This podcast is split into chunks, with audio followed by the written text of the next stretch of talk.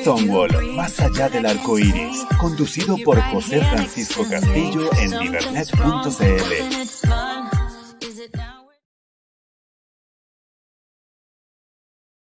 Cultura Stonewall, acá en divernet.cl, más allá del arco iris, el canal de televisión online acá en divernet.cl, donde la diversidad, la diversión es nuestro sello. Queremos ser un espacio para visibilizar, para conversar de distintas temáticas relacionadas con la población LGBTIQ y, y disidencias. Eh, día viernes, ¿ya? Así que, y de las distintas manifestaciones culturales que tenemos con los grupos sociales de nuestras comunidades relacionadas con la diversidad sexual. Así que queremos agradecer que nos están viendo el día de hoy.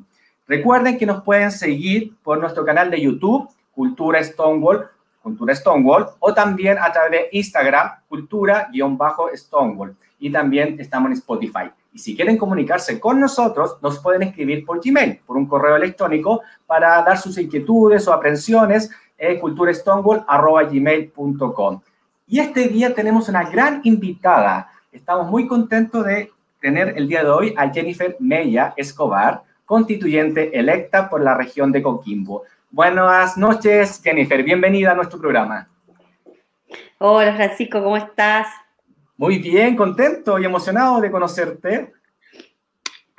Muchas gracias. Yo, yo también muy contenta de estar con ustedes porque contarle a la gente que agendamos esto antes de la elección, así que eh, ustedes nos pusieron ahí todas las fichas de éxito y hoy día teníamos esta, esta reunión, digamos, y también agradecimiento por toda esa confianza y ese cariño manifestado durante toda la campaña también donde nos han seguido, así que muy, muy contenta de estar contigo. Sí, no, gracias a ti, porque efectivamente yo, bueno, contra la infidencia, te seguí antes de Instagram y realmente me gustaba tu propuesta, ¿ya? Así que decidí, decidí conversé con nuestro director Sergio, está ahí la voz en de poder invitarte a participar en nuestro programa. Mira, Mario García, él es de México, Cancún, México, que nos está saludando, para que veas que estamos en vivo y nos están viendo de distintas partes de Latinoamérica a través de divernet.cl. Así que bien. Bueno, quiero presentar a Jennifer Mella Escobar. Ella es abogada, es diplomada en Derechos Humanos y Mujeres y también en Familias e Infancias. Es activista lésbica feminista actualmente electa constituyente por el Distrito 5, que es la región de Coquimbo, en las elecciones que tuvimos pasadamente los días 15 y 16 de mayo. Es una de las ocho personas abiertamente LGBTIQ más disidencias que fueron electas constituyentes. Así que un gran aplauso porque efectivamente ha sido un logro que en estas elecciones se efectivamente, no solamente constituyentes, alcaldes, concejales, abiertamente LGBTIQ más, han podido manifestarse. Yo soy de la diversidad sexual, independiente mi, eh, mi orientación política, derecha, izquierda, centro, lo que sea, pero acá estamos. Así que efectivamente es diversificar la política a través de la diversidad sexual. Así que muy contento con tu eh, elección. Cabe recordar que Jennifer fue electa con el 5,93% de los votos de la región de Coquimbo, con 13.368 votos. Así que un número que no es menor para una región, ¿cierto? Sí, la, segunda mayoría individual eh, y también por lista, porque es un sistema por lista. Eh, así que también muy contenta y agradecida de todo el trabajo en toda la región, que es muy extensa eh, y también muy, muy diversa. Así que muy, muy contenta de haber tenido la oportunidad también de recorrerla. Yo no me dedico a la política, soy activista social, como tú bien lo decías, además abogada y, a veces agricultora, como digo siempre.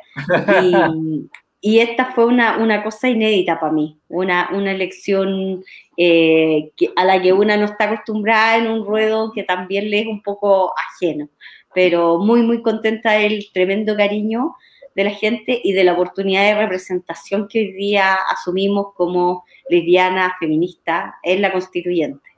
Sí, no, genial, porque efectivamente hay que recordar que la región de Coquimbo es una región enorme, tiene tres provincias, El, Limarí y Choapa, pero de un extremo a otro pueden ser hasta seis horas de viaje, ya, si no mal recuerdo, desde Salamanca y Yapel hasta llegar a La Serena, Vicuña, es un gran recorrido, y también de cordillera a costa eh, también es bastante amplio. Así que mucho que caminar, mucho que conocer en tu periodo de, candidata. ¿Cómo fue esa experiencia? Tremendo. Tremendo, mira, fue cuatro meses, eh, empezamos desde, empezamos un poquito antes porque yo soy independiente, entonces eh, desde la Asamblea Territorial de la que formo parte, que se llama Autoconvocades por una nueva constitución del Limarí, eh, partimos juntando firmas y luego que pudimos juntarlas, digamos, aceptamos un cupo en una lista como independientes y allí tuvimos cuatro meses de lo que llamamos de dentro del equipo la ruta constituyente. Y esa es la ruta que nos llevó a recorrer casi toda la región. Alcanzamos a recorrer 12 de las 15 comunas de la región de Coquimbo. Fuimos a Salamanca varias veces. Eh, llegamos hasta Cuncumén, que es la parte de Choapa Alto. Eh, los Vilos, Caimanes, eh, Huentelauquén, Mincha, toda la parte Canela, todo el interior de Yapel también en la provincia del Choapa, también Elqui, La Serena, Coquimbo, que es lo más conocido, pero también Vicuña, eh, por otra parte también estuvimos en Paiguano, eh, y también acá en Limarí, donde tenemos cinco comunas que también recorrimos extensamente, no solo en las capitales o comunas importantes, sino también en muchas localidades rurales. Entonces nos llevamos una, una, una, experiencia única de vida a gente con la que seguimos en contacto y de hecho hoy día tuvimos nuestro primer cabildo como constituyente electa en una localidad llamada Pueblo Viejo de la comuna de Punitaqui. Así que muy, muy agradecidas porque la gente se sigue queriendo convocar en, en, en esto que es el proceso constituyente. Así que hoy día tuvimos una reunión con jóvenes y la verdad es que muy, muy contenta de lo que viene para Chile. Sí, interesante porque sabes que, bueno, eh, todos saben que tuvimos una elección donde tenemos una, a través de elegir constituyentes para formar una nueva constitución, crear una nueva constitución y que tiene ciertas particularidades. Primero, paritaria, la primera en el mundo, tengo entendido, ya donde la mayoría son mujeres las que van a redactar nuestra nueva constitución, eh, de diversidad sexual, polo originarios. Entonces, efectivamente, un Chile, cuando dice Chile cambió, cambió, ¿ya? Y y efectivamente, claro, uno puede ser de derecha a izquierda, eh, a lo mejor puede ser, yo soy un poquito, soy libre, de repente soy medio desequilibrado en realidad, pero efectivamente uno cuando se deja influenciar por la televisión como todo terrible, pero por mi lado dice, no, hay diversidad, efectivamente este Chile nuevo presenta distintas diversidades, distintas realidades. Ahora, como se van a poner de acuerdo, va a ser un gran desafío, pero para construir algo que efectivamente valide no sé si la palabra moralmente, pero sí de, sentimiento, esta es la constitución que nos representa a todas, a todos y a todes. Entonces eso efectivamente es muy importante. Sí, mira, es, tan importante en nuestra carta de navegación. Son nuestra, nuestro eje cívico-político y evidentemente eh, llama a consensuar pero obviamente a consensuar desde todas las miradas que tenemos, pero también desde todos los lugares que provenimos. Y por eso es tan importante para nosotras eh, el tema de asumir este desafío colectivo representando, digamos, a una asamblea, a un espacio territorial que está situado en esta región. Mm, siempre yo digo, me gusta decir, no somos turistas electorales. Vivimos acá, tenemos un arraigo, y hace ocho años estoy residiendo en esta localidad rural, desde donde también he presentado esta candidatura, eh, y tenemos también que responder a un mandato de representación, pero la gente sabe quiénes somos.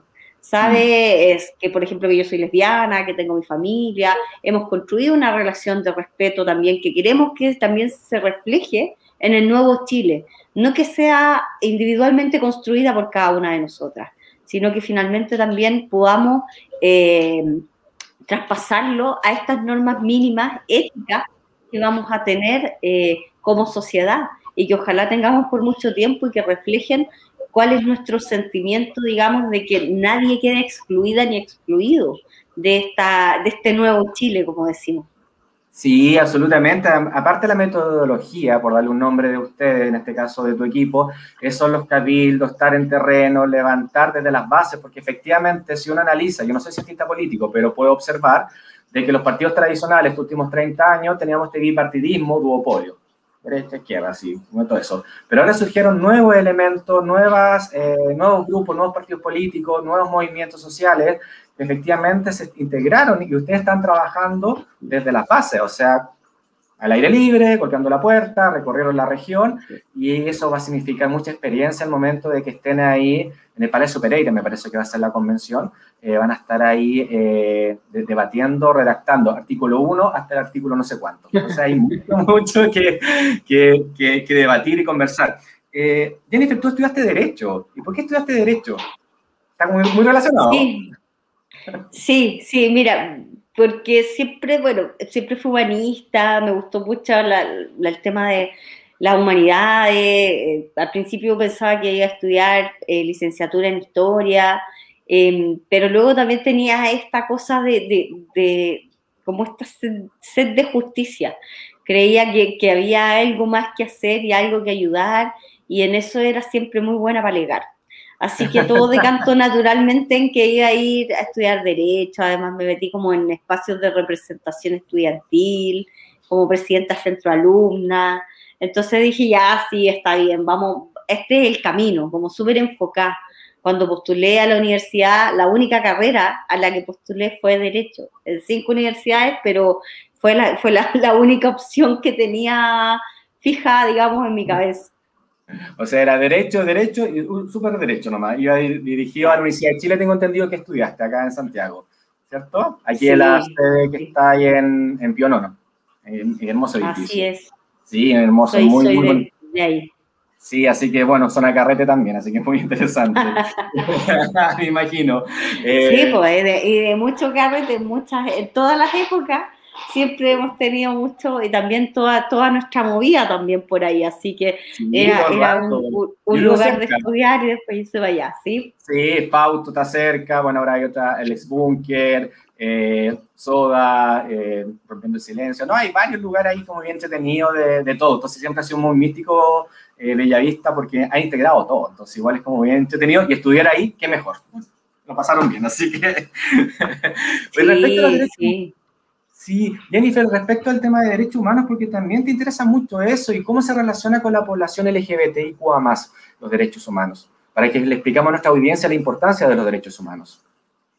Sí, bueno, yo em, me especialicé en esa área precisamente porque también me parecía que era algo importante no solo de relevar en términos generales, como los derechos humanos de las personas, que todos y todas nacemos con derechos humanos, que los tenemos siempre, que son interdependientes entre sí, inalienables, nadie nos los puede quitar, son universales, los tenemos todas las personas, pero también me interesaba mucho cómo era el enfoque de eh, los tenemos las mujeres, eh, los tenemos las disidencias sexuales, entonces ese enfoque que también se le puede dar de interseccionalidad es lo que me motivó también a especializarme luego y hacer un diplomado en derechos humanos y también eh, en mujeres, porque siento que, que es algo eh, muy necesario de seguir relevando, sobre todo en un país como Chile, que ha sido tan discriminador, que siempre hemos ido como a la colita de, digamos, las, soluciones que la modernidad le ha dado a las mujeres, a la disidencia, a la gente con discapacidad,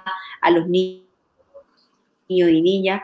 Por lo tanto, es, es decir, oye, ya que llegamos al final, hacia últimos y últimas la tarea, hagámosla bien, miremos todos los ejemplos que existen para poder efectivamente recoger todas las experiencias exitosas, eh, especialmente en la materia que, a nosotras nos compete.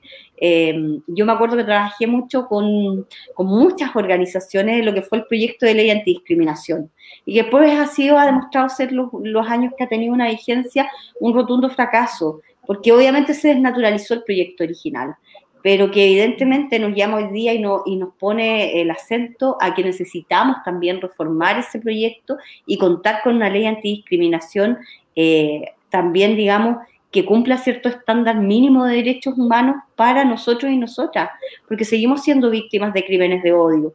Quizás no tú, no yo, en este estado, pero sí muchas compañeras y compañeros nuestros, y especialmente también las compañeras trans. Por lo tanto, tenemos que hoy día también abogar por una ley antidiscriminación que nos proteja, pero también que eduque al resto de la población en el valor del respeto a la diversidad. Sí, qué, importante el tema de educar, porque en mis tiempos, bueno, yo soy ya pasado los 40 años, efectivamente ser gay, ser lesbiana era bicho raro, era pecado, era sinónimo, sinónimo de burla. En los otros programas lo hemos abordado, incluso a través del humor, a través de la televisión. Entonces era muy duro para los niños o niñas o, o niñas que efectivamente vivir un ambiente discriminatorio. Porque si uno lo analiza, no había educación. Afortunadamente las nuevas generaciones eh, están mucho más protegidas que hace 20 años atrás pero falta mucho, no nos podemos conformar con eso y yo concuerdo contigo. en cualquier momento los crímenes de odio ocurren todavía, los golpes, eh, las burlas, entonces hay que seguir educando. Y me hace mucho sentido de cómo construimos una sociedad desde la educación cívica. Eh, mientras estaba hablando, relacioné eso, porque efectivamente si vamos a educar, de hecho los colegios tengo entendido que hace años se sacó educación cívica, entonces cómo construimos una sociedad sin educación cívica y cosas tan importantes como tú planteabas los derechos humanos. ¿Existe alguna, alguna estrategia que se pueda plantear en la nueva convención para seguir educando en temas de diversidad sexual y de respeto a los derechos humanos o las bases que han surgido allá en la región de Coquimbo? Ideas. Sí, Mira, yo creo que lo que, em, digamos, más importante hay que ir a aportar, hay que recoger primero la, la opinión y el trabajo de todas las organizaciones sociales. Eh, tú, tú las mencionaste, Rompiendo el Silencio, una organización ética feminista hace muchos años, está este, el MUMS, hay un montón de orgánicas que han existido por lo menos desde la década de los 80 en Chile y que han hecho un tremendo trabajo de incidencia política y también de respeto y reconocimiento. Yo espero que ya que vamos a escribir una nueva constitución, que es como nuestra carta de navegación, tengamos también em, la posibilidad de incidir, y créeme que lo vamos a hacer porque tenemos estrategias siempre innovadoras eh, y siempre fuertes, digamos, en este, en, este, en esta área. Me gustan mucho las estrategias de, la disidencia. Eh, para poder poner en, que, que en el fondo la diversidad sea un valor para nuestra sociedad. Yo creo que eso es una, una partida muy bonita que a mí me gustaría que tuviera nuestra constitución, que pusiera en valor la diversidad, para que todos y todas nos podamos sentir incluidas e incluidos, incluidas en esta nueva constitución y en este nuevo Chile.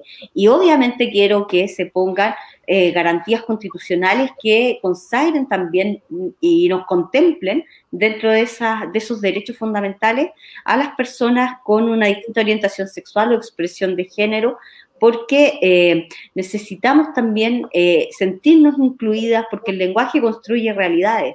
Por lo tanto, creo que es fundamental que las garantías de respeto, de no discriminación, de igualdad, de inclusión, contemplen específicamente nuestras realidades y nos permitan también em, que nos insertemos en la sociedad y seamos eh, parte de todos los órganos de representación.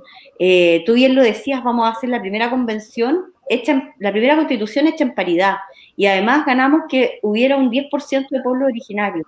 Sin embargo, nunca hubo una norma de inclusión de la diversidad sexual, pese a lo cual llegamos un 5,2% a la Convención Constitucional. Es importante que de aquí en más todas nuestras elecciones, todos nuestros órganos de, digamos, público, también contemplen normas de inclusión, porque eh, hay un valor en ver la diversidad. Y eso es lo que tenemos que dejar a las futuras generaciones. Porque como tú dices, cuando nosotros crecimos, esto era ser bicho raro, eh, ser discriminado, discriminado era pan de cada día, era normal, eh, nos decían que estábamos enfermos o enfermas. Eh, hoy día en esta época incluso han vuelto las clínicas de corrección, cuestiones que son muy peligrosas, que se normalicen, incluso ya que ustedes los ven en toda Latinoamérica, en Chile y en Ecuador, son cuestiones súper preocupantes de mano de la iglesia evangélica. Por lo tanto, también una tiene que decir, ojo, los derechos que vamos ganando no están siempre asegurados de que vayan a estar allí. Tenemos que estar permanentemente haciéndolos valer, mostrándolos y educando al resto de la población también en estos derechos. Por eso a mí me parece que todo esto que hemos hablado debe ir también acompañado, por ejemplo, de un comité antidiscriminación, de la Defensoría de las Personas, de órganos autónomos del Estado que nos permitan también a nosotras y nosotros hacer efectivos estos derechos, no como personas, no que te cueste un abogado, no que tengas que ir sola contra un poder muy grande de repente, un medio de comunicación que te pueda discriminar o que en la publicidad te sientas, eh, digamos, atacado atacado, sino que los órganos del Estado también estén encargados de prevención, erradicación, pero principalmente de educación, porque eso es lo que necesitamos, que, que, que, en el fondo eh, lo nuestro, digamos, es un valor de diversidad y no se pega, y aunque se pegara, no es malo. Exacto, exacto, al contrario, enriquece todo. ¿Sabes qué me quedo con lo que dijiste tú de que no por el hecho de tener un, un derecho, ya, o existe una ley, eh, eso no se, se, va a borrar, al contrario, tenemos que seguir cuidándolo porque efectivamente podemos retroceder. Entonces hay que tener mucho cuidado, hay que estar siempre alerta con los observatorios para que efectivamente cualquier tipo de acto discriminatorio eh, o amenaza a violar ciertos derechos que ya están consagrados no se eliminen, porque efectivamente pues, no hay que ser borrón ni cuenta nueva, al contrario, hay que seguir protegiendo y educando. Y sobre todo a las nuevas generaciones y a los papás, a las mamás, eh, a toda la familia, al tío, al tía, a la primo, a los profesores. Por ejemplo, uno de los temas puntuales que me acuerdo en los programas radiales era cómo abordar la sexualidad y la diversidad en los establecimientos educacionales. No tenemos educación cívica, ya eso uno menos, pero si tuviésemos educación cívica o, por ejemplo, programa de diversidad sexual, yo me acuerdo en los 90 empezó el JOCAS y quedó la embarada, o sea, ¿te, acuerdas que era uno casi no sé qué cosa? Eh, pero eso es importante, o sea, efectivamente, como a través de la educación que formamos, eh, individuos, parte de una sociedad, que la sociedad chilena, con toda su diversidad que hay que reconocer, eh, efectivamente cómo puede ser un avance el tema de la educación. ¿Cómo ves tú el tema del sistema educativo en Chile? Porque creo que se ha hablado mucho, eh, pero falta todavía. ¿Cómo se podría ver en esta nueva constitución el sistema educativo? Sí, bueno, yo creo que es un tema fundamental fundamental, ya que, que, mencionaba al principio que había alguien de México escuchándonos, eh, hacer mención a que efectivamente hace más de 80 años eh, nuestra, nuestra, digamos, premio Nobel de literatura, Gabriela Mistral, oriunda de esta región de Vicuña, eh, encargada de, hacer, de participar en la reforma educacional mexicana de la década del 30, señaló con mucha fuerza que la educación era el alma del pueblo y hoy día lo podemos ver y lo podemos traducir a que efectivamente es un tremendo motor de desarrollo eh, que nos permite incluso pasar de eh, un país en vías de desarrollo quizás a uno desarrollado. Por lo tanto, todas las fichas tienen que estar puestas principalmente eh, cuando una piensa en el futuro, en la educación. Y no solo en la educación formal, en la educación, digamos, concebida en términos urbanos, sino también puesta en relieve en términos de quién se está educando, en el derecho al aprendizaje que tiene esa persona. Yo obviamente me imagino una, educación no discriminatoria, quiero que eso sea un pilar fundamental para la sociedad y ojalá que tengamos también una, una, reposición de todo lo que fue la pérdida de educación cívica y como tú bien lo mencionabas, también que se incluya la educación sexual dentro de los programas y que no sea esta libertad y que puedes elegir siete programas finalmente como cada colegio elegir, porque finalmente se ha demostrado durante los últimos 40 años que en Chile todas las libertades se han transformado en privilegios. Solo puede elegir quién puede pagar. El resto no tiene ninguna posibilidad de acceso a un derecho. Y creo que eso es fundamental verlo desde otra perspectiva. Nosotras queremos que el Estado sea un garante, eh, porque también tenemos que tener a, alguien al frente a quien poder cobrarle. Y ese es el Estado, exigirle. Usted me tiene que dar a mí una educación de calidad y tiene que garantizarme no solamente que yo voy a llegar hasta cuarto medio porque es obligatorio, sino que tengo un derecho al aprendizaje. Y obviamente también desde, desde el mundo acá rural, que esa educación también se, se diversifique y se ponga en valor. Creo que es muy importante, por ejemplo, que los niños y niñas que estudian acá en localidades pequeñas no tengan que salir, por ejemplo, a hacer su enseñanza media afuera, sino que puedan tener la posibilidad también de colegios técnicos agrícolas en las zonas donde habitan o incluso en las regiones donde son mineras, colegios técnicos mineros.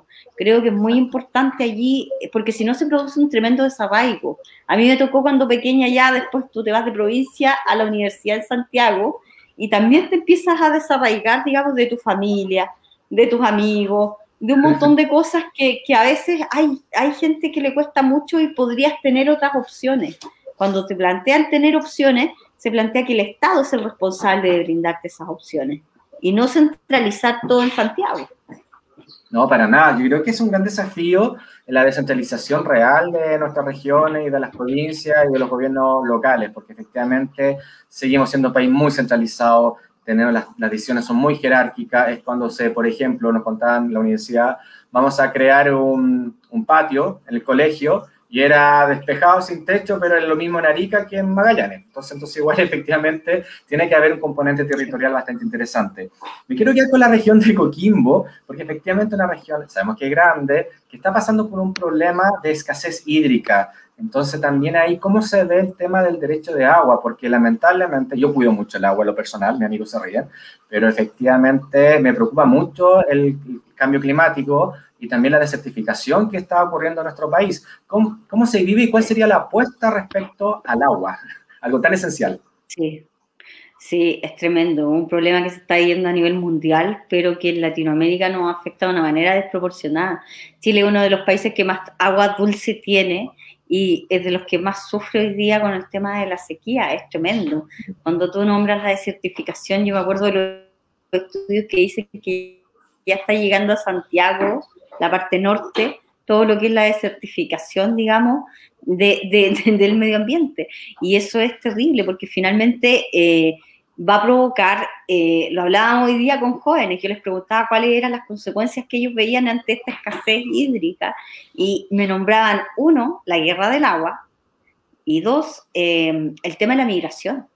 Que, que, finalmente vamos a tener que emigrar de los territorios que habitamos porque ya no, se, no es sostenible poder eh, seguir desarrollando una vida en estos territorios donde por lo general una tiene eh, una casa que, que, puede, digamos, además tener un espacio un poco más grande que el urbano, pero que está rodeada de animales y además de cierta vegetación.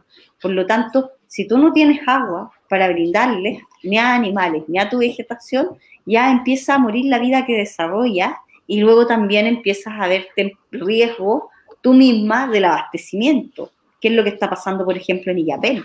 Illapel es el sector urbano, está a punto de quedar sin agua en el mes de marzo de este año 2021. Eh, y nadie sabe cuál era el plan de desarrollo respecto a esto. Entonces, es un problema tremendo. Yo creo que el agua debe ser declarada un derecho humano. Así lo ha dicho la Corte Suprema este año ya en dos oportunidades, donde ha mandatado, digamos, a que el Estado la garantice en un mínimo de 100 litros diarios por persona si tú piensas una ducha eh, de 5 minutos gasta 95 litros de agua. Y en esta región hay más de 23.000 personas, y eso aumentando a cada, a cada minuto, de personas que se abastecen de agua por camiones aljibes. Es decir, que abren la llave del grifo eh, y no se agua, no tienen agua potable, sino que tienen que abastecerse a través, digamos, de un camión que la deje en estanque y han desarrollado todo un sistema además de cosecha y de reutilización de agua.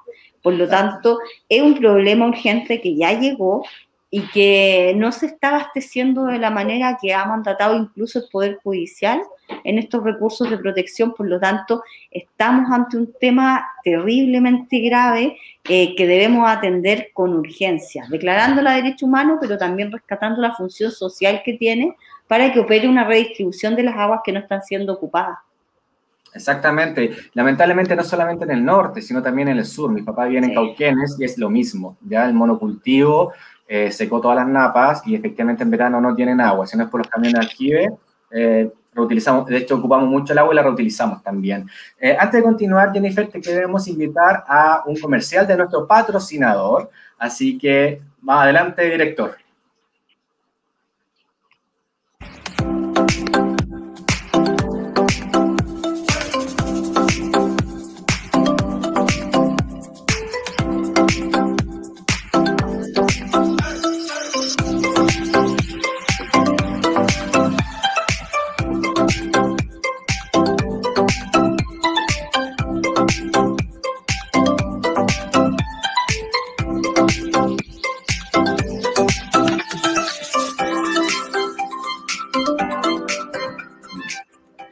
Visible Chile. Ya saben, si quieren regalar algo para ser visible, eh, pueden comprarlo directamente en la página visiblechile.cl. También lo pueden encontrar en Instagram y en YouTube. Y cabe recordar que es un emprendimiento que emite boletas, es decir, está legalmente constituida y está aportando con los impuestos a nuestro Estado. Así que efectivamente es muy importante decir eso. Eh, también, señor director, usted sabe que tengo acá que modelar esta es la polera del día de hoy que me auspicia y patrocina Visible. Así que está muy bien. Perfecto, continuamos. Jennifer, ¿te gustó mi polerita? Mira. Me encantó. Sí, sí. Mira, también a todos los invitadas, invitados e invitadas, les tenemos un pequeño regalo que le vamos a hacer llegar y el día de hoy se lo queremos presentar. Es un tazón de cultura Stonewall, así que va dos para ustedes para ti y para Joanca, que ha sido muy amable conmigo. con nuestro programa para poder hacer el enlace contigo. Así que les vamos a hacer llegar por Tachoapa, me imagino, va a llegar allá, uno de los... Así que, bueno, ya sabes, si quieres regalar algo, está para toda la diversidad Visible Chile. Eh, nuestro patrocinador yo lo molesto. Tú eres elite poleta. Incluso hay grandes empresarios que no quieren pagar impuestos. Por eso lo digo y lo he dicho en todos los programas, ¿ya? A propósito del tema de ser parte de esta sociedad. Eh, bueno, está, habíamos quedado el tema del derecho al agua, Jennifer, que efectivamente es un tema puntual que en el sur ocurre lo mismo, ¿ya? Allá es específicamente muy afectado por el monocultivo, los pinos y los eucaliptos, ¿ya? Donde antiguamente mi papá se bañaba en el río, ahora no hay nada, ¿ya? Así que no tenemos nada, nada, nada, y te juro que es, traumático. Campesinos, eh, gente que vive de sus de tierras, de los cultivos, lo mismo, juntando el agua. Como anécdota, acá aquí a mi mamá dice, está lloviendo, junta agua. Eso es lo que, lo que digo. Yo no lo puedo tomar como humor, pero ¿por qué? Si antiguamente uno no juntaba agua. Eso. Así que eso es un tema. Así que... Antes se juntaba, en la, se juntaba en las napas y eso era suficiente porque sabías que si la que no estaba escurriendo superficialmente, bueno, cumplía un ciclo ecológico, pero hoy día ni eso, porque llegan estos sondajes y se meten, digamos, y hacen pozos profundos y hasta ahí llega, llegó tu napa. Entonces ahora andamos todos con los tarritos buscando la lluvia. Exactamente, así que la casa de mi papá igual, así con los tarros, los baldes, y se reutiliza el agua. Pero bueno, hay que cuidar el agua y ojalá que efectivamente el Estado sea garante. Y busque tecnología y que también, no solamente tecnología, creo yo, también opino que la gente tenemos que cuidarnos. Todos somos parte de este mundo, es el único mundo que tenemos y tenemos que cuidar nuestro medio ambiente, si no, no va a haber futuras generaciones, nada de nada de nada. Entonces es una pena. Mira, eh, otra de las cosas que nos interesa mucho a propósito del tema de la constituyente, queremos hacer un pequeño, pequeño homenaje a los ocho constituyentes que fueron electos, así que los queremos nombrar. Por supuesto, Jennifer Mella, que es el distrito 5, ya que es la región de Coquimbo, Valentina Miranda, distrito 8, Bessie Gallardo, distrito 8, Rodrigo Rojas, distrito 13, Javier Fuchs Locker, distrito 21, Pedro Muñoz, distrito 24, y Gaspar Domingos, Domínguez, perdón, Distrito 26. ¿ya? Así que también son los ocho electos constituyentes que son abiertamente LGBTIQA más y disidencias. Y como manifestamos al principio, también hubo alcaldes y concejales. Por ejemplo, en el caso de Melipilla, también tenemos una alcaldesa de la disidencia, de Lorena Olavarría Baeza. Hay muchos concejales más. Me acuerdo de Vladimir también en Maipú otros, otros personajes más, eh, pero efectivamente creo que hay que hacer un pequeño homenaje porque ellos abiertamente han dado, ustedes han dado un paso más adelante, por supuesto que muchos han, eh, ahí está, que la, hay un, claro, la red diversa también felicita a cada uno de los ocho constituyentes. Eh, para continuar con nuestro programa, cabe recordar que hoy día 28, sábado y domingo, es el Día del Patrimonio. ¿Ya? Así que patrimonio.cl, que antiguamente uno iba presencialmente, ahora no sé cómo lo vamos a hacer, todo en forma virtual, pero efectivamente hay que rescatar el patrimonio.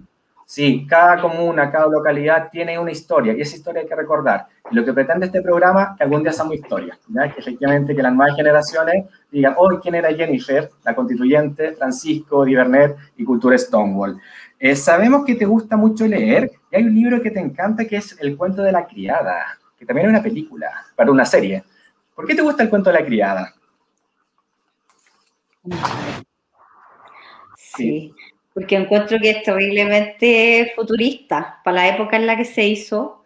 Eh, es de 1984, creo, de Margaret Atwood, y es un libro eh, que, da cuenta, digamos, de lo que puede pasarnos, por eso yo siempre hablo de la fragilidad de, los derechos y de las situaciones que vivimos y que a veces pueden cambiar completamente, en este caso, por la llegada de un régimen, digamos, moral, autoritario y que finalmente eh, convierta a las mujeres en, digamos, en, en incubadoras nuevamente, quitándonos y partiendo de poco, quitándote las cuentas corrientes, el acceso al trabajo, monopolizándote, y todo a partir del tema de, que la maternidad en algún momento hace crisis. Entonces, eh, de hecho, la serie nunca he podido terminar de verla porque tengo muchas pesadillas. El libro sí, pero de verdad era algo que me causaba muchas, muchas pesadillas porque lo sentía como algo que podía efectivamente pasar. Eh, pero me, encanta el libro, sobre todo la, mirada que le da Margaret Atwood hasta a esta realidad que ocurre eh, en este mundo ficticio y futuro, eh, donde Estados Unidos, la tierra de la libertad, se vuelve esto que es Gilead. Entonces es, tremendo, así que sí, no, me, impactó el realismo con el que, no sé si yo solamente lo tomé así, pero fue impactante para mí, realmente, de verdad, algo que me, digamos, me, involucraba mucho en términos del libro, pero la serie fue imposible, además que la daban, me acuerdo, en Paramount en la noche, entonces no, después no podía dormir, despertar a las 3 de la mañana pensando que estábamos en Gilead. Sí, yo he visto parte de la serie y me pasa lo mismo, porque efectivamente es un futuro distópico bastante cruel, un estado teocrático, y efectivamente, ¿y por qué también importante de que efectivamente, bueno, en este caso las mujeres son consideradas ciudadanas de la cuarta clase, incubadoras, como bien dices tú, mano de obra esclava, pero también como los derechos son tan, eh, eh, son frágiles, como dices tú, los derechos, no por el hecho que existe una ley, eh, van a permanecer. Alguien puede venir los puede borrar. Entonces, por eso es lo importante de seguir de una u otra manera cuidando, fortaleciendo. Y creo que el cine y la literatura, en este caso, de esta escritora, ya que es una canadiense, Margaret Atwood, que efectivamente es una señal de alerta. Ojo, ya eh, hay que cuidarse. Yo creo que el cine también representa eso, o la televisión nos ayuda a reflexionar, a pensar. Pero en este caso, el libro, ojo, acá, eh, por muy avance que tuvimos en los años 60 como mujeres, lo podemos perder eh, la, teocracia, el fanatismo religioso, que es una libertad en creer, pero efectivamente cuando ya se impone a otro es peligroso y uno puede ir sumando distintos ejemplos de lo que pasa actualmente.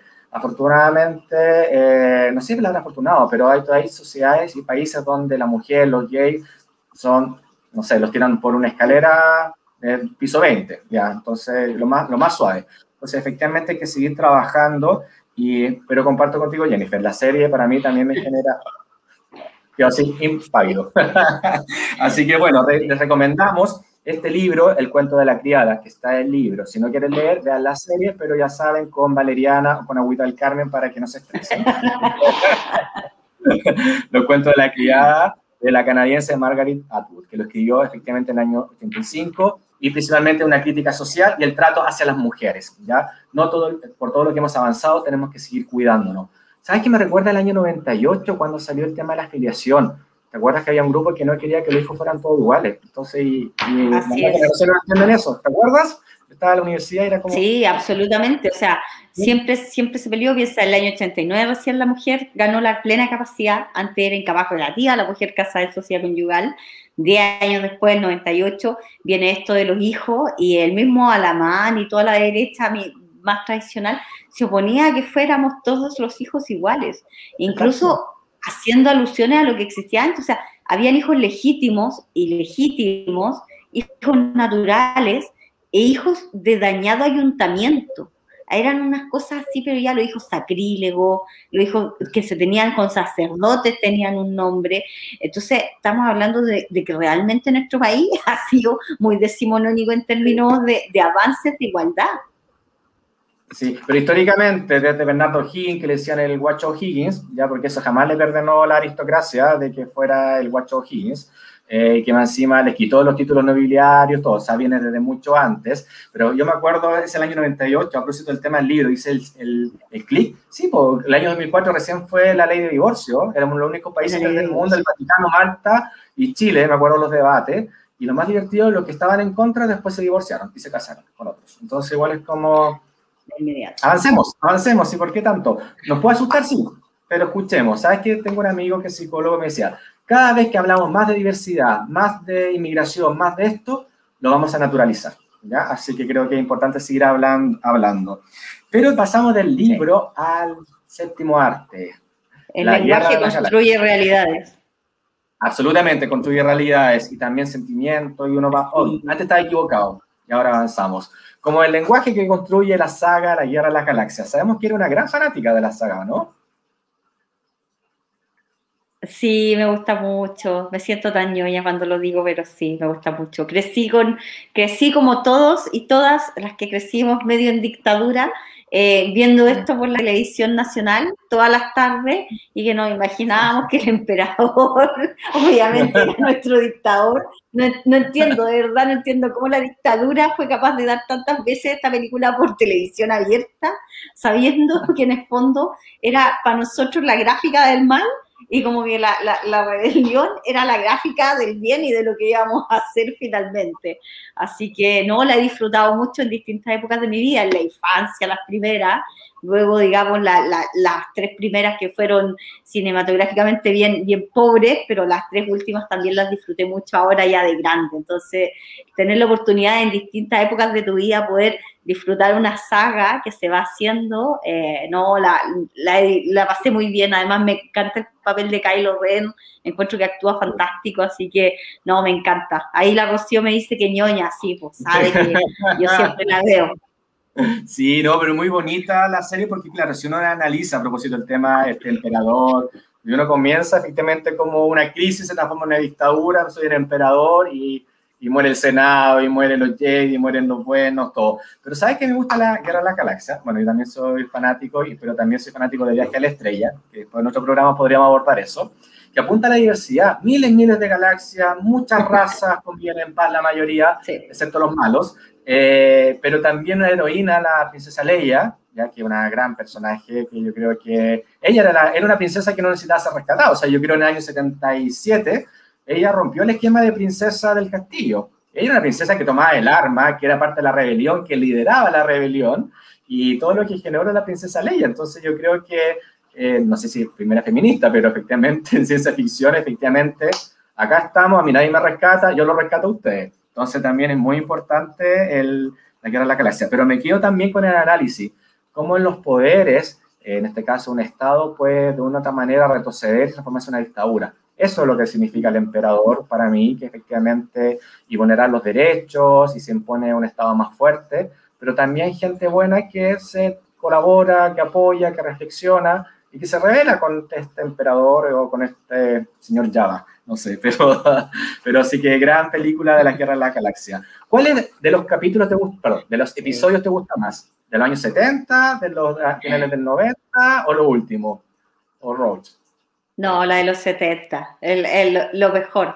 La, la, la, la, gran entrada, sí, pues esa es eh, lo, lo, mejor. Ahí Chewbacca, Han Solo, los Ewok, eh, toda la lucha que dan desde esta disparidad de poderes, eh, la disfruté muchísimo. Creo que, como te digo, me, me, acompañó toda la infancia porque las daban y la repetían, entonces era algo que muchas veces incluso nos aprendíamos hasta los diálogos de tantas veces que la pudimos ver. Sí, yo soy tu padre. No, pero a mí me gustaba. A mí también, yo cuando chico jugaba con unos palitos, era mi arma láser, andaba en avión y todo. Y, y, y, fascinaba porque efectivamente a las nuevas generaciones, el Chile de los años 80 tenía con suerte cuatro canales de televisión, o tres, el 13 y el 7, televisión, y éramos, estábamos aislados del mundo. Entonces, los días domingos, cuando daban antes de las noticias, eh, la guerra de la galaxia en invierno, uno comiendo sopa y pilla, tomándose el mate, pan con palto, pan con mantequilla, doña Juanita, lo que sea, pues era un país muy pobre, ahí estábamos mirando eh, la guerra de la galaxia. Así que no, importante, así que la fuerza que siempre nos acompañe. Así que eso es importante, Jennifer. Y por último, también pasamos, mira, este programa tiene la particularidad que hablamos de todo, pero específicamente apunta a todo lo que son las manifestaciones culturales, ¿ya? Teatro, cine, etcétera, etcétera. También los podcasts que están de moda últimamente. Y sé que en la mañana tú sintonizas café con nata. ¿Qué significa para ti el café con nata? Hoy ha significado muchísimo, porque como tú decías, eh, nosotras y nosotros teníamos, eh, teníamos antes esta, esta, mm, esta poca variedad, era una monotonía de, canales, una monotonía de medios de comunicación que eh, hoy día están muy, muy ligados casi a agencias de comunicación, son casi publicidad, netamente. Entonces hoy día contar con esta diversidad de medios, de las redes, eh, y también de los podcasts, ah, te ha abierto una cantidad de acceso a la información donde uno efectivamente puede elegir. Y para mí el café con nata ha sido un espacio, eh, yo diría, no sé, de risa, de poder partir la mañana eh, contenta. Eh, yo como trabajo como abogada, no tengo siempre las mañanas disponibles, pero por lo general trato entre 9 y 11 conectar, aunque sea un ratito, el café con nata, donde habla mucho la Natalia Valdebenito con la Sol y siempre tiene invitada los miércoles el panel feminista, los viernes de cultura, los jueves era la terapia con la Rafa y Girolamo, entonces tiene una variedad durante la semana, pero que ya te acostumbras después que vas a, que sabes qué día puedes sintonizar eh, mejor. Y, me río mucho, me enrabio, eh, pero también es un espacio donde me siento súper identificada. Y me gusta que ella le llama las monas y los monos a los, a los digamos, a la comunidad que la escucha, tiene esta cercanía eh, y trata temas que son súper actuales. Se ha, se ha, involucrado mucho en lo que es la contingencia y, y también me, me, gusta, me gusta porque me, también te informa. Entonces es un, es un espacio bien, bien, bien entretenido para mí, pero me gusta eso de poder reírme en las mañanas porque cuando después que hacía el ejercicio reír que te duelen los músculos de la cara, como que sentís que ya te relajás, ¿sí? Sí. Sí, no, qué bueno, sí, yo también lo escuché, ¿ah? lo escuchaba a la, la, Natalia Valdevinito y es genial. Yo ella una vez la vi hace muchos años, más de 10 años, ella hacía teatro de improvisación y pro gay. Así que también ahí estuve, la hacía César también, si no me equivoco y ella es una mujer muy abierta, que nos apoya y siempre genera crítica y reflexión. Yo también lo he escuchado en su programa y es muy entretenido, aparte como, ah, ya, como la talla, la talla inmediata, aparte que es muy amena, entonces me gustaría conocerla para tomarse una cervecita y conversar, a ver si uno se, chascone, se chasconea, pero es muy, muy divertida ella, muy, sí, muy, muy divertida. ¿Cuál debería ser el rol para la nueva constitución, la cultura, Jennifer? Yo creo que es muy importante, a propósito, cultura Stonewall, pero ¿qué sería la cultura en la nueva constitución? Hoy, fundamental. Hoy día salió una nota en el The Clinic preguntando precisamente sobre la cultura eh, en la nueva constitución del patrimonio cultural. Eh, me llamaron a mí y yo decía, bueno, porque me llaman si hay tanta gente cercana a la cultura, pero también enfocándolo desde los territorios eh, que uno habita, yo hablaba de todo lo que ha sido el patrimonio material e inmaterial. Chile fue un país pionero en términos del desarrollo del patrimonio. En 1925 se crea el Consejo de Monumentos Nacionales que tiene una participación en su directorio súper amplia. O sea, participan desde las Fuerzas Armadas hasta organizaciones sociales. Y una dice, oye, Chile tiene un gran desarrollo patrimonial, cultural, ha tenido grandes exponentes, pero no solo se trata de, de la cultura como la concebimos como expresión artística, sino también de cómo como sociedad nosotras queremos eh, ser recordadas, ser también, qué es lo que queremos rescatar, eh, qué consideramos importante eh, de nuestra cultura para conservar como patrimonio. Y a mí me parece que es un tema fundamental ligado al tema de la educación, por lo tanto yo creo que tiene que tener la máxima importancia, tiene que ser resguardada como una garantía las artes, la cultura y el patrimonio, creo que es fundamental hoy día que se pueda hablar, especialmente por lo, por lo golpeado que ha estado el mundo artístico cultural durante la pandemia especialmente, y el abandono estatal del que ha sido víctima eh, digamos, durante todo este periodo en el que incluso en algún momento eh, se les trató muy mal, incluso por parte del Ministerio de las Culturas. Entonces creo que ahí hay un tremendo trabajo también de educación y formación en cuanto a relevar el rol de la cultura y del patrimonio en Chile, porque si bien hemos tenido grandes, grandísimos exponentes, tenemos que darle un valor permanente. No puede ser una cosa esporádica que cuando salga alguien importante o, cuando se muere, por ejemplo, Nicanor Parra, que se acuerdan de él, o cuando se conmemora la Violeta Parra, o cuando nos acordamos de Gabriela Mistral, tiene que ser algo de manera permanente que vayamos rescatando, porque es muy, muy importante, constituye también una, una parte identitaria muy importante de los pueblos. A mí me gusta mucho hablar del patrimonio inmaterial, de la región de Coquimbo, los campesinos y campesinas, el mundo criancero, son expresiones artísticas patrimoniales que tienen que tener también un, debido resguardo y sustento. Em, yo vivo en una localidad que es un santuario y donde cada año del santuario del Niño Dios de Sotaquí, se llama acá, y cada año llegan los bailes chinos y es una expresión eh, tremendamente importante eh, en términos de lo que es sincretismo, pero también de pertenencia. Tú ves familias completas que van las distintas generaciones eh, pasándose, digamos, la posta de este patrimonio, de lo que significa esta expresión cultural, finalmente. Y eso es muy importante, no solo de, ver y aplaudir, qué bonito, sino también de, conversar y poner en la nueva constitución cómo miércoles lo vamos a proteger de aquí para adelante.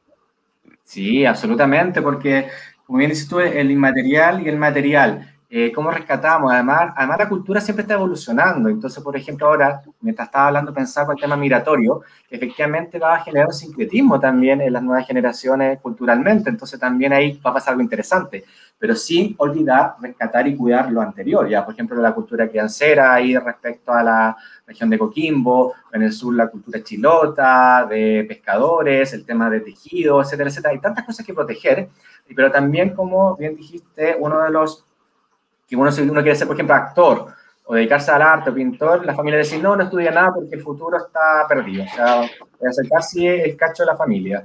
Pero efectivamente en nuestras sociedades se protege al, actor, se protege a la cultura, se protege al que se dedica al arte, a la cultura en general, pero también resguardando el patrimonio, ya no solamente, como bien dices tú, el material, que la arquitectura, por ejemplo, sino también todo esto, los cantos, eh, yo me acuerdo que la zona del Maule, eh, las lloronas, o cuando van a las trillas, la gente ahí cantando, que eso se transmite. Y sin y evocar, por supuesto, a Violeta Parra, que ella fue una antropóloga definitivamente de la música y de, la cultura inmaterial, que fue, recorrió y registró todo. Pero no hubo apoyo del Estado. Entonces ahí yo creo que la nueva constitución efectivamente tienen que estar los mecanismos necesarios, basados en los territorios, como bien dices tú, pero efectivamente capacitando para poder rescatar y, y que las nuevas generaciones 50, 100 años más, nos vean, este era el Chile de 50 y 100 años atrás. Yo creo que tenemos un gran desafío y también cómo concebimos. El tema migratorio actual yo creo que también va a, ha impactado, por ejemplo, desde la vestimenta, desde la alimentación, que también es parte de la cultura,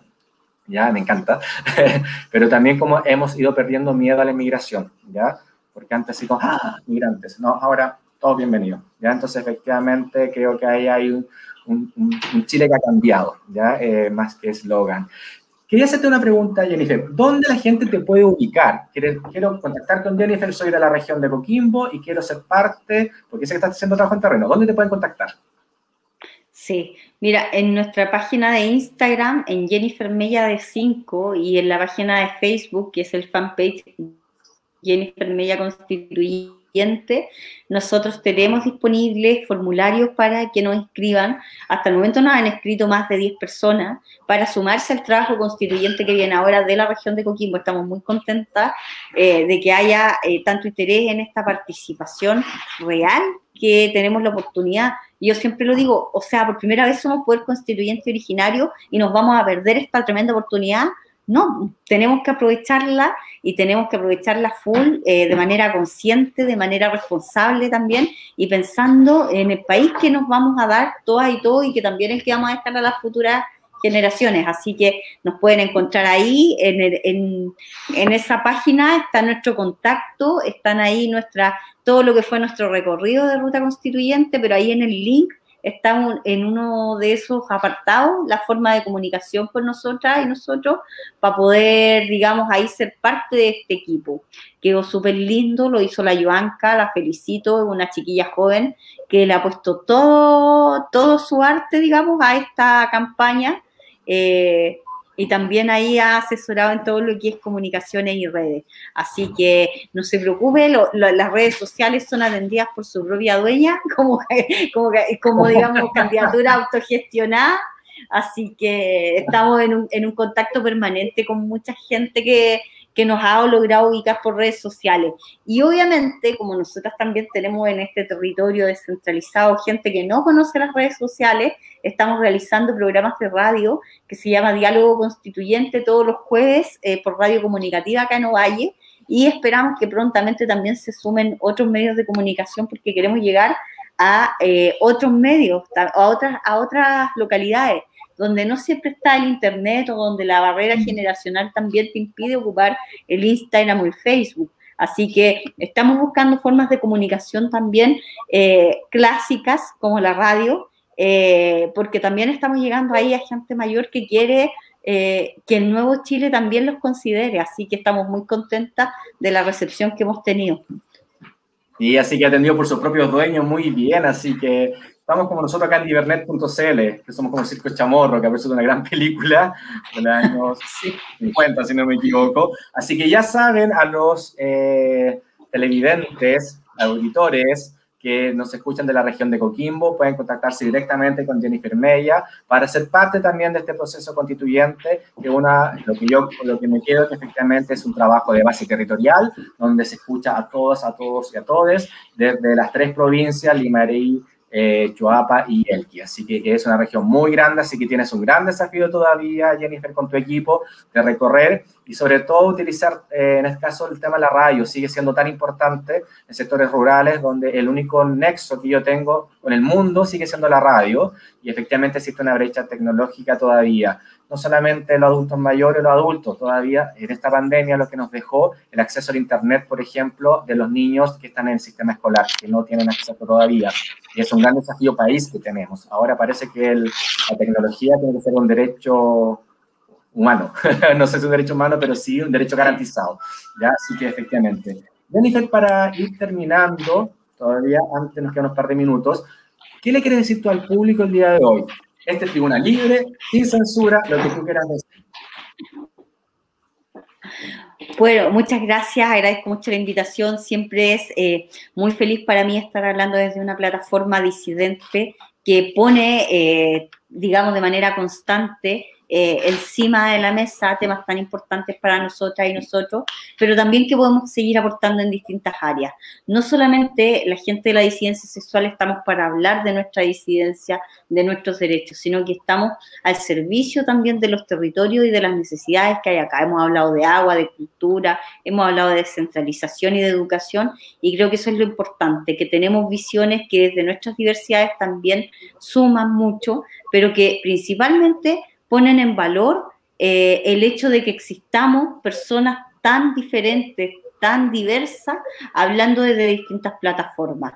Ya no queremos más esa uniformidad, esas fotos donde aparecían puros caballeros con corbatas en blanco y negro. Hoy día queremos que esa diversidad esté reflejada en todos los espacios, que sea valorada y que también se nos respete y se nos reconozca nuestra existencia, nuestra familia, nuestras disidencias, nuestras formas de, organización, porque creo que hemos hecho un tremendo trabajo y un tremendo aporte también a esta sociedad y lo vamos a seguir haciendo. Así que eh, aquí estamos y aquí vamos a seguir y como me gusta decir a mí, nunca más sin nosotras ni nosotros. Así que vamos con fuerza nomás que esa constitución, como decimos, va a también tener un componente marica importante. Sí, espectacular. Así que muchas gracias Jennifer por acompañarnos el día de hoy, aceptar nuestra invitación. Eh, ha sido muy grato conocer. Nos quedan muchos temas todavía por conversar. Espero que en una otra instancia podamos nuevamente contar contigo para seguir conociendo tu trabajo y sobre todo la importancia de, de ir instalando la colitud, digo yo, eh, la colitud en distintos espacios y efectivamente de apropiarnos, de ya no tener miedo, no tener vergüenza, no asustarse, no ocultarse. Todos son procesos personales, pero sobre todo hay que pensar en las nuevas generaciones y los que ya somos más de 40, efectivamente, trasconean un poquito, oye, reconozcamos que efectivamente la diversidad logró instalarse, la diversidad, de hecho, una de las características de los constituyentes es que la mayoría son independientes. Por eso plantea esto, el bipartidismo, el duopolio desapareció, o sea, como quedó más marginado y efectivamente los independientes de todos los colores políticos de una otra manera sacaron y fueron reconocidos por la gente. Y eso es algo, eso significa un algo, es un sentido es la oportunidad de cambiar. Tenemos un gran desafío país, todos, todas y todos ¿ya? De escuchar, aprender a escuchar y sobre todo también en qué momento hablar, pero hablar con tranquilidad y efectivamente que podamos sacar una constitución maravillosa. En eso nunca me he perdido de que es un gran hecho histórico que podamos avanzar. Así que agradecer a cada uno de los eh, auditores, espectadores que nos están viendo, porque recordar que estamos también en YouTube con el canal de Cultura Stonewall, divernet.cl. También después subimos este programa en Spotify Así que si alguien va manejando o va en la micro, también nos puede escuchar. Y por supuesto, agradecer a ti toda tu participación, Jennifer Mella Escobar. Así que agradecer, solamente eternamente agradecido, muy contento por el programa del día de hoy. Y recuerden que Cultura Stonewall más allá del arco iris. Así que nos vemos en nuestro próximo episodio, donde tenemos nuevas eh, candidatas, iba a decir, que he pegado. Vamos a tener nuevas invitadas que nos puedan presentar eh, la relación que tiene, por ejemplo, la ciencia política con la, eh, con la investigación respecto a la diversidad sexual, que va a ser nuestra próxima invitada, Camila Márquez. Así que un abrazo gigante a cada uno de ustedes y los dejamos invitados para nuestro próximo capítulo en Cultura Stonewall, más allá del arco iris, por rivernet.cl. Chao. Chao, chao, muchas gracias. Agradecemos su audiencia de hoy en su programa Cultura Stonewall, más allá del arco iris. Nos vemos. Hasta la próxima.